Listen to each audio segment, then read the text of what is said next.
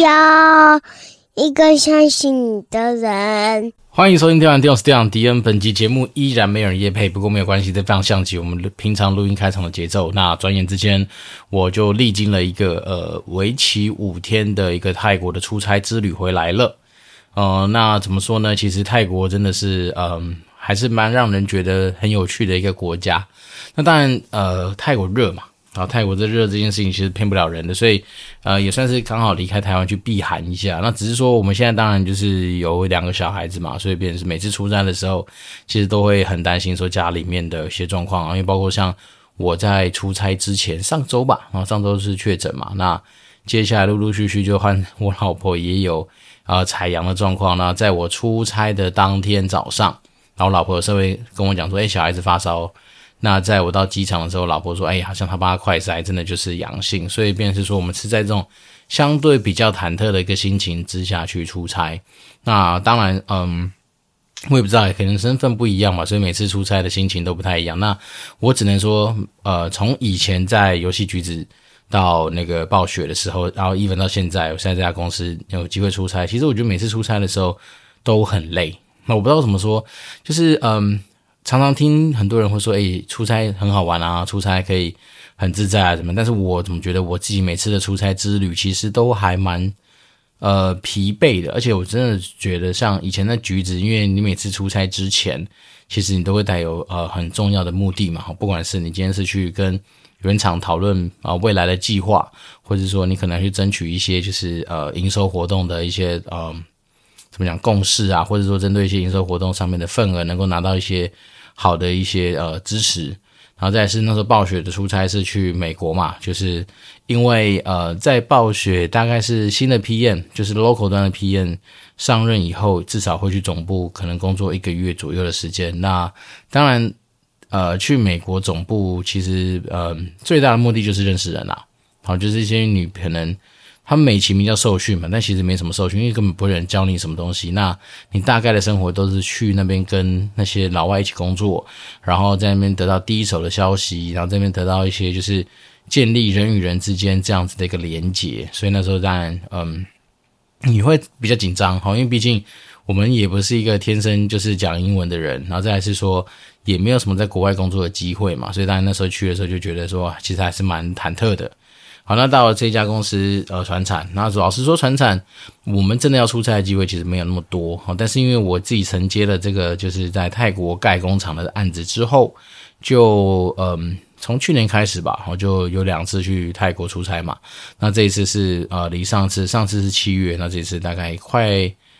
应该是半年多的时间了啦。那当然每次去都有一定的目的嘛。那除了说是跟厂商。去做一些面对面的开会的沟通之外，那当然这次呃比较大的一个任务目标就是去把一些就是接下来可能装潢相关的材料去做一个确认。好，那当然很多人会说，诶，为什么这些材料一定要到现场去啊？或者说这种难道不能够线上讨论，或者说看一些的照片啊，照看一些就是。示意图就能够来挑选嘛？其实我觉得一开始我本来是抱持这样的心态，但直到我去了很多建材行，哦，然后到现场去看，你才会知道说，嗯，有些东西真的就是你要现场用你的双手去摸它，你才可以知道说个中的一些奥妙。那我们就以地地板来举例，像那时候我们在挑那个什么未来厕所可能用到的瓷砖，那你就会发现说，一样的花纹、一样的颜色、一样的纹路，好，但是你有有分那种所谓的防滑型跟非防防滑型的，所以你的手去摸，你就会知道哦，原来所谓防滑型的它的触感是这么样的粗糙，好，所以当然你在使用上面就会相对比较安全。然后再来是说有些材料的东西，因为我们当时候毕竟拿到厂商给我们三 D 图嘛，那三 D 图上面它是用。不管是他们的软体或者怎么去渲染出来的颜色，那你还是要现场搭配，看看有哪些可能可以用到的材料。好，就像是那种所谓的仿人造石好了，因为通常仿人造石他们其实有那种仿人造石的板子，那但是板子归板子啊，它上面的纹路跟花纹其实还是有不同哦。比如说，假设 A、B、C 三种都叫做仿人造石，但是有的纹路就会特别密，有的纹路就特别的淡，然后有的纹路特别的少。好，所以就是在现场你才能够比较根据我们所想要的感觉，然后来去挑到这些材料。所以这次当然一方面第一天到的时候就赶快去我们的那个施工现场看嘛。那你不特不佩服这种所谓的钢构的这种工法？像我们在出差之前就上周吧，然后他那时候才在录立了大概呃三四根柱子位的一个结构，然后但是我们这次去基本上。第一区就已经 double 完成了百分之一百了，那接下来就往第二区去走。好，那大概建钢构的东西，它其实也是这次的一个经验上面才知道说，哦，原来钢构的东西没有想象中那么简单，是因为通常来说，你在那个他们所谓的钢构厂。会先去把那种钢材做加工，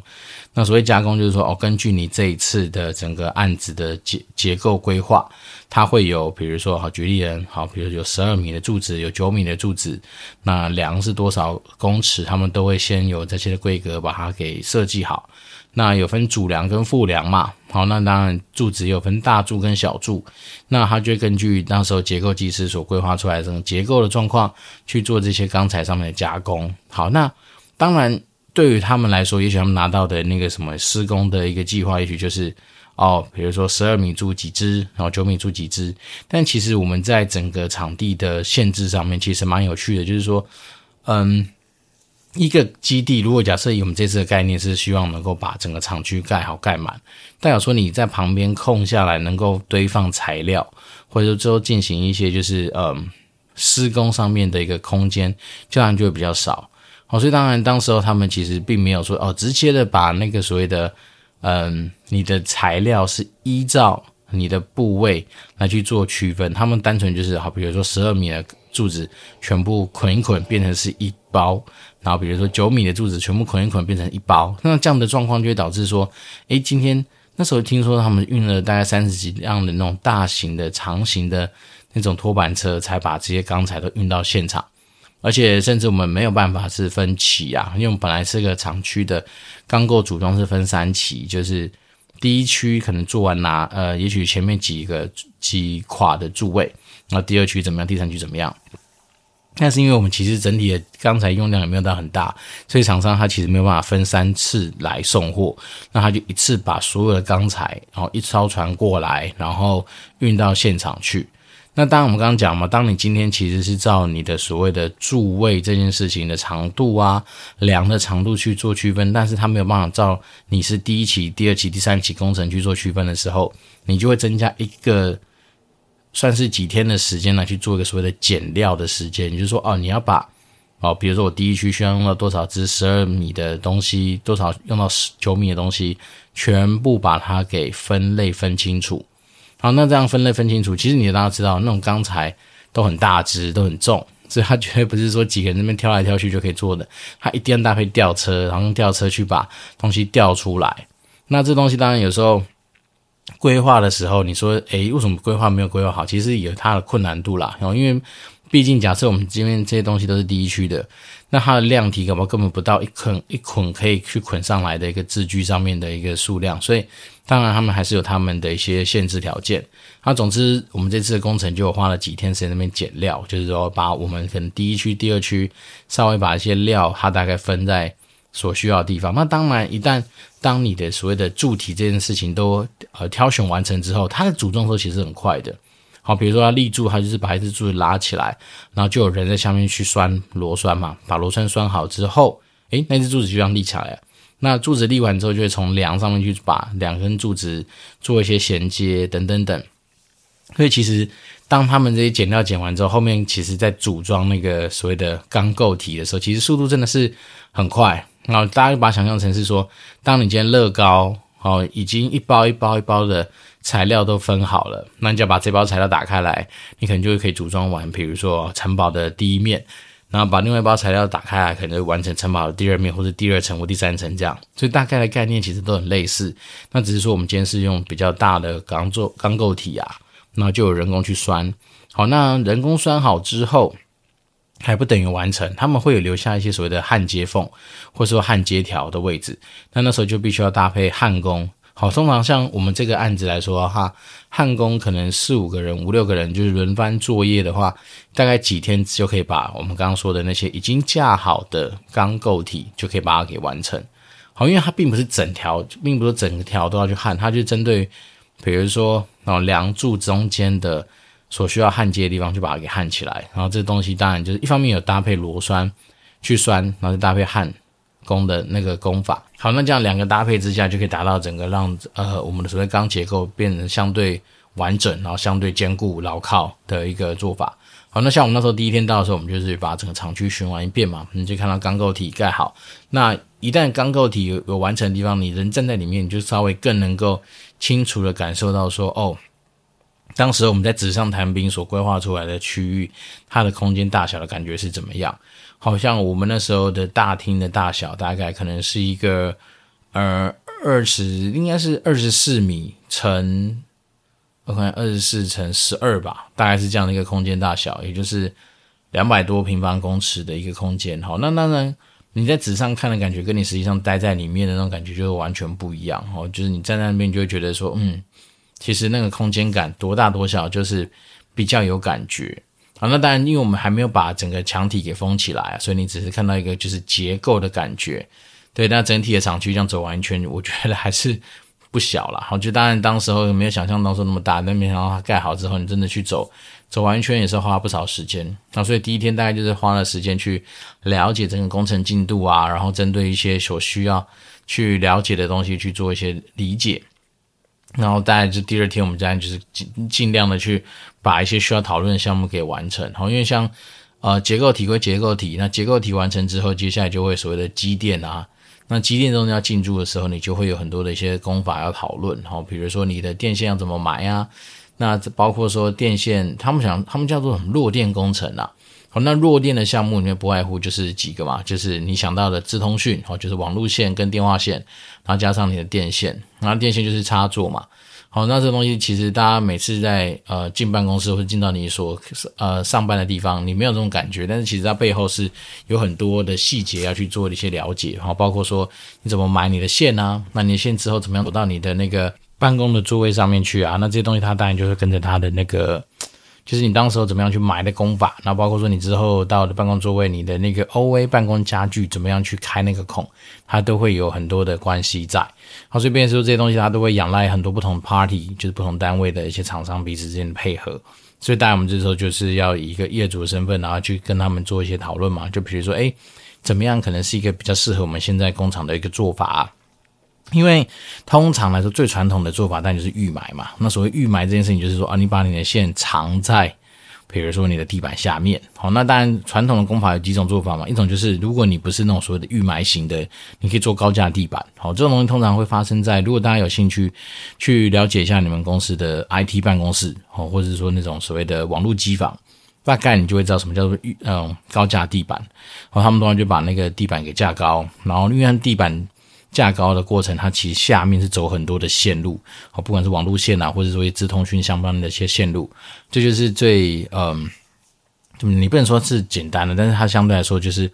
比较单纯的做法，因为就是在原本已经完成面的那个建筑体的那个地板上面去再架一个地板嘛，好，所以当然它就会让线走在这地板下面，所以就没有什么预埋不预埋，它本来就是一个，毕竟你的地板已经长高啦，它大概就是这样做。那像是有些所谓传统工法，就是那种预埋的，就是说，哎，我今天在我那个，比如说我要，嗯，因为好讲讲二楼好了，通常二楼的地板，你就是除了你是 deck 板或是说预制的楼吊楼板之外，你上面会加一个保护层嘛？那保护层可能是灌个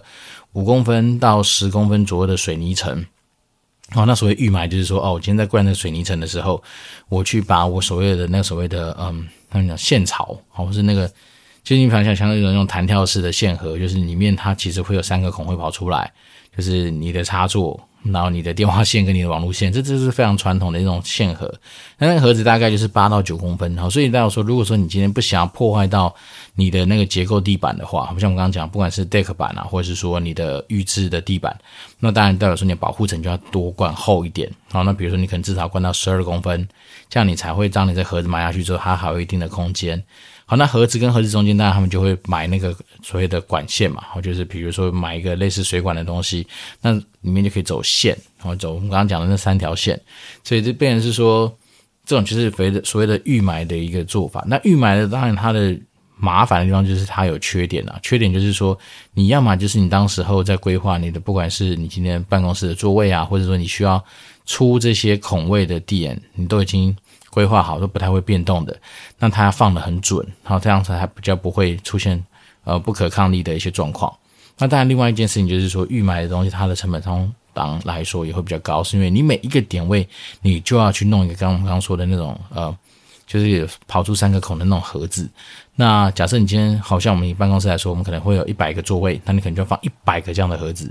然后一百个这样的盒子都要去预埋那个点，然后再加上中间串，它还是要串用一些所谓的嗯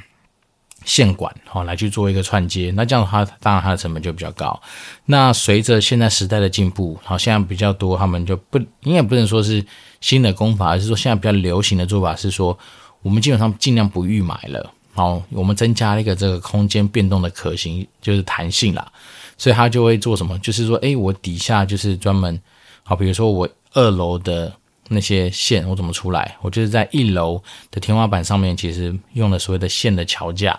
然后呢，从一楼去洗那个孔，往二楼去洗，或者说应该是这样讲，应该从二楼往下洗，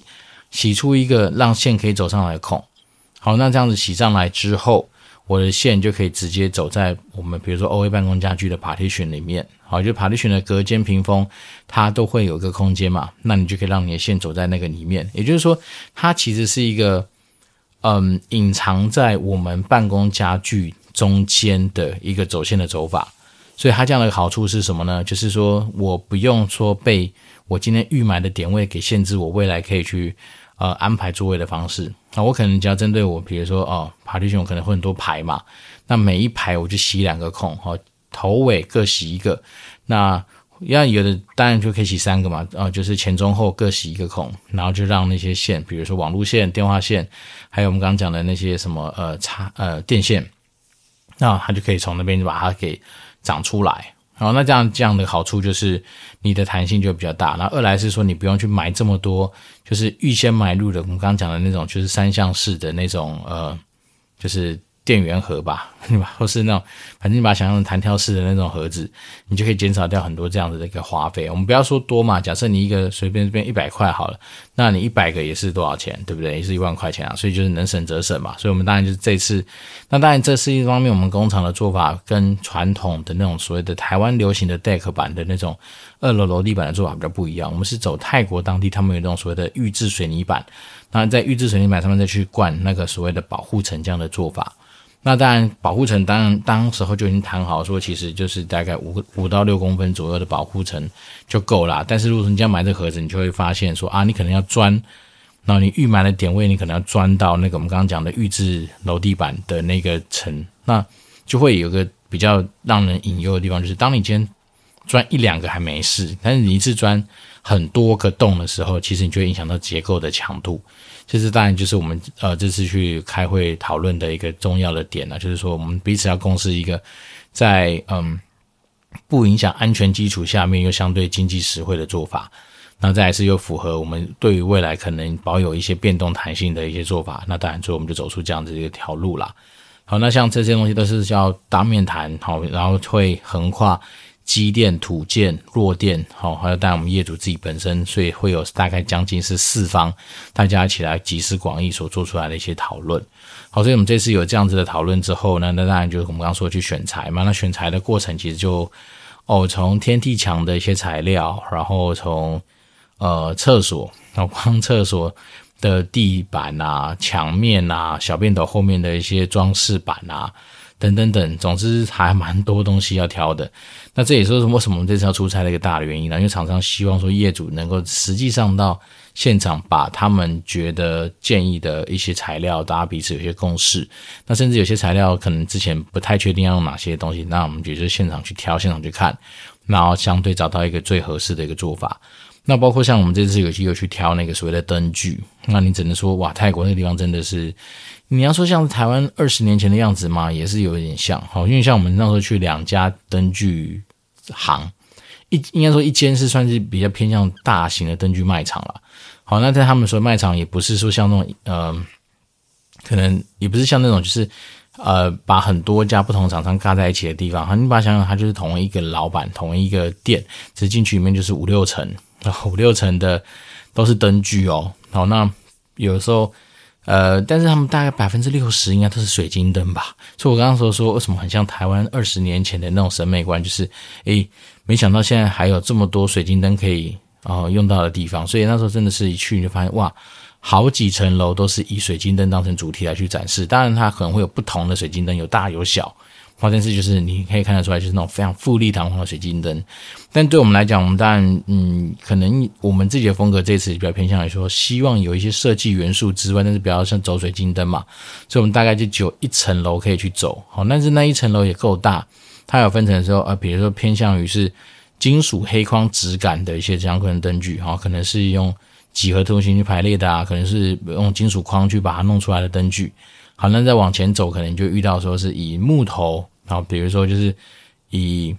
木头框啊、木头去单去搭配的一些就是木头系列的灯具，像是也有什么，好像是把那种佛珠串在一起的灯具，所以这就是某一区。然后再走到一区，就是以更前卫的造型，可能是一些不规则的一些几何图形啊，可能是圆环的啦，可能是像 DNA 的造型啊，等等等所弄出来的一些灯具。所以总之。我们大概只看了一大层的一个灯具，但是它这仅占他们整个灯具商场的大概呃五五六层楼子的其中一支，其中一个分支吧。那你就可以知道说，其实他们那边的那种嗯，我也不知道，这可能是泰国人的特性吧，就是他们很多卖场进去就是打嘣，然后东西就是多棒这样子。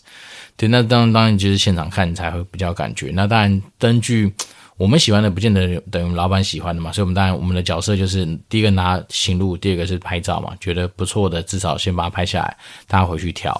好，那当然这次也有就是花点时间去跟所谓的 OA 办公家具厂商去做一些接触。那这次我们当然一方面是因为嗯蛮多 OA 办公家具。好，不管是会议室的会议桌、会议椅，包括办公区的办公座位的桌子、椅子、partition 的一些设计，然后包括像是主管室、主管办公室的一些主管桌啦、主管椅啦，然后餐员工餐厅的餐椅等等，反正还蛮蛮琳琅满目，还蛮多的。那我们当然就是从台湾跟呃泰国当地，还有呃有些厂商是。可能可以跟中国大陆那边也去做一些合作，然后这边是说我们就是三方多方啦，因为多方去比较跟比价，当然最后还是要去决定一个厂商。只是说，你就会发现说，其实，在 OA 的办公家具的世界，甚至哇，又是琳琅满目，因为光办公椅就有非常呃，就这样，它的 range 非常大的一些价格的一些差异。那当然，你说大家也都有，如果挑过那种所谓电脑椅的经验，你就知道，其实你走进去卖场，不管是啊小到如 Costco，可能也可以放个五六张让你去试坐去感觉；那大到如果说你今天去找那种所谓的 OA 办公家具厂商，那随便行路打开，至少二三十种以上可以选。那价位从可能也许呃一千块上一千块钱上下到五六千块、六七千块，甚至像我们以前暴雪做的什么 Herman Miller 吧，Herman Miller 那那一张大概就四五万吧。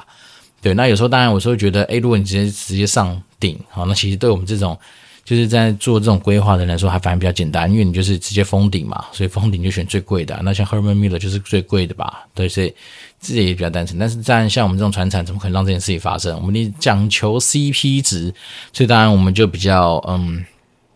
在这种 CP 值前提下的打工仔，你就只能说尽量挑一些经济实惠的一些选项了。就是说，你不敢说做起来的，我到百分之百那种什么人体工学超级舒服，还可以帮你矫正你的是什么什么脊椎侧弯或者干嘛乱七八糟的一些状况。但至少你不要让大家做的就是觉得很糟糕嘛。所以像我们自己在看，其实走那种中规中矩型的，一张大概一千多块钱，好像也有这样的选项。好，那。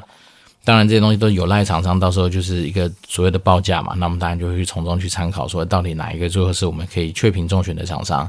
那厂商也有分很多种嘛，有那种就是他基本上全包，你想得到的东西他全有，他们自己就有工厂，所以他们也可以根据你所需要的东西去啊改变颜色、改变形状、好改变尺寸。然后再来是说，他们也有带所谓的系统柜啊、系统柜体、系统家具等等的一些设计跟安装。好，那当然有的那种。哦，范围大到是说连那种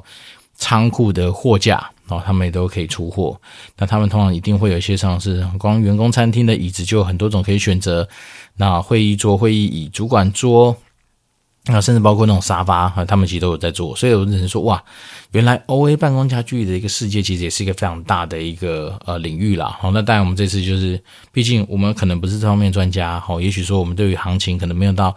很多天天在业界里面打转的人这么样的熟悉。那我们一样套用我们以前在节目上跟大家介绍过的方式，就是说货比三家不吃亏嘛。所以我们这次也是找了啊。比如说认识的人，或是说有些人推荐的一些厂商，然后大家彼此来去稍微探探头探尾，你大概就稍微可以抓得出来说，诶，大概某些东西的行情大概落在哪里。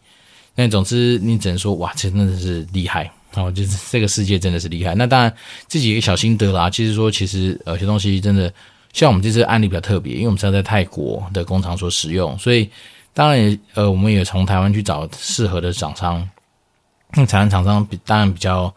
可能吃亏的一点就是说，因为他们只负责帮你运送到码头，而且还是台湾码头，他没有办法帮你帮从台湾码头再运到泰国，所以便是说，当他先报价给你是第一个是台币嘛，台币反正就比泰铢它稍微贵一点，然后再是说，你还是要再加上你从台湾到泰国的运费，你从泰国到工厂的运费，然后可能还要再加上所谓的报关费用，然后一些啊杂七杂八的一些费用，所以等于是说，台湾本身我们自己的心得是这样，这次光看台湾厂商一开始的报价就稍微比较贵一点。那还不加上它后面你要去多花额外的运费、清关费，还要安装。那因为台湾当台湾厂商没办法带安装的时候，其实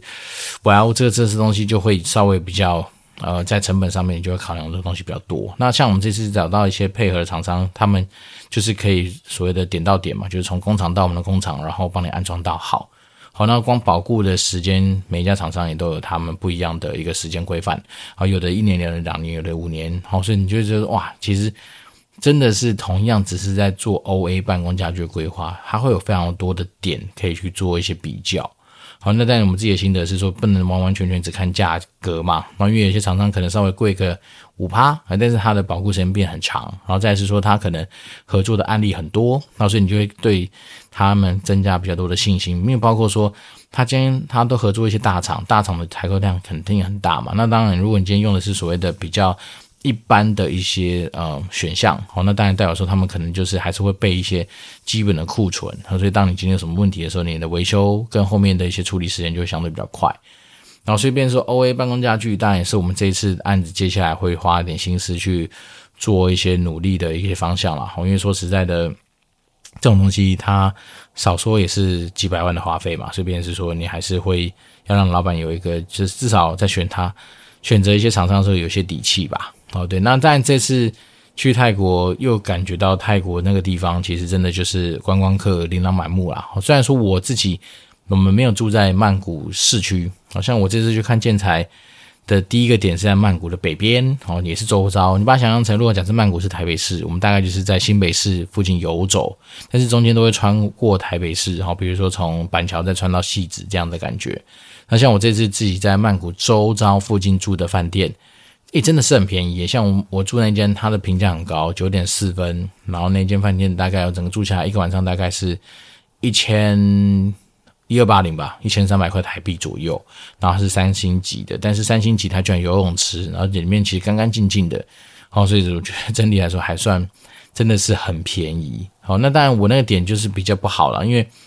呃，我们已经算是在嗯、曼谷的 BTS 的那个捷运站的最后一站，还要在。可能坐个摩的吧，就是如果你假设假设你搭个摩托计程车，你可能还要再走个十分钟左右这样子的一个时间点。所以当然我自己就比较没有去透过这次呃再去搭捷运跑去曼谷什么，我只顶多就是在我们自己的饭店附近。好啊，饭店附近刚好就有一个所谓叫做 Central Bana 的一个嗯邦，我因为我就住在邦纳区，他们叫邦纳 B A N G N A 邦纳区，就是在曼谷周遭的一个地方。你把它想象成是新北市的板桥好了，大概是那种感觉了。那邦纳。Central Bana 那边也是有一个百货公司，然后也有一个什么 Big C。好，那大家未来如果去泰国玩的话，当然就是你想买那些所谓的纪念品，你就往 Big C 里面去就对了。Big C 你买的到任何，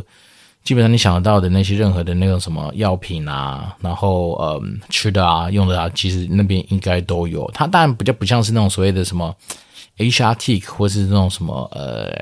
还有什么是，它有一个很大的那个市场啊，突然忘记了叫恰图恰。哦，对，那种地方可能就是呃比较偏向更像 local 端在卖东西，它也可能会有些可以讲价的空间。不过 Big C 就像是台湾的，你已经不是全联的等级，应该是家乐福吧。总之它就是啊、呃、量比较大，然后就比较便宜。所以你想得到什么乌塔星君伞啦，什么青草膏啦，虎标相关的东西啦，然后什么薄荷棒啊、贴布啊，Bengay 的那些什么呃运动软膏啦，然后等等等，好很多啦，什么燕窝啦，然后想吃的当然就很多嘛，什么榴莲干、芒果干，然后什么一堆饼干、糖果，然后呃海什么什么小老板海苔，然后什么鱿鱼丝，反正你想到的台湾基本上每次。等下观光客出去回来会看到的东西，Big C 都有，而且他现在还有很非常亲民的写上中文，说什么旅游什么游客最爱区域，那你就直接去那边找，然后基本上你想到的东西，刚刚讲的那些都有，然后他们都有那种所谓的，但是那种嗯，那你那怎么讲？他就帮你。尬起来，比如买五送一 pack，或者说买四送一 pack 之类的，他就帮你弄都弄好。那 Big C 本身，因为它就毕竟还是像家乐福那样的地方，所以你要买一些吃的、喝的、用的啊，前面都很多，很方便。好，所以我变成说我这次去，当然就是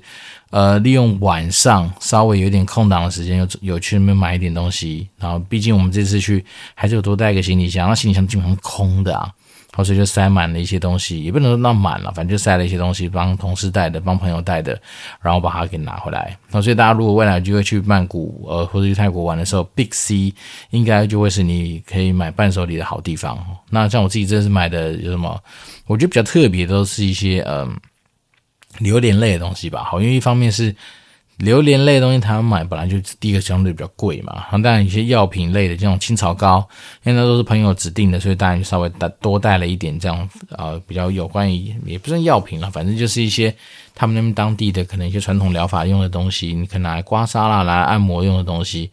然后那再说，我觉得薄荷棒很有趣啊，一根才是多少钱？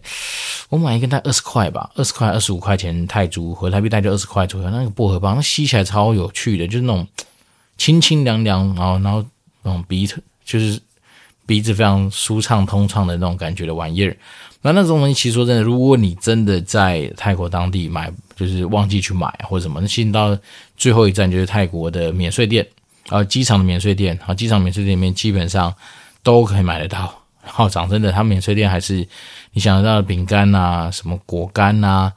哦，然后像我们刚讲的，然后就榴莲系列东西一堆啦，基本上你买不完。所以如果说有些人就是不想要前面呃行李托运的这么辛苦，好，或者说你托运的行李已经满了，好，已经爆仓了，诶，那其实最后一站你还是可以到机场里面的免税店去买，好，其实你还是买不完啦。像我们刚讲的药品，全部都买得到。然后他们也是什么造型的那些什么肥皂啊，什么嗯，像是那种什么山竹形状的啦，芒果形状的啦，榴莲形状的。都能买得到，然后吃的用的还是很多，但是，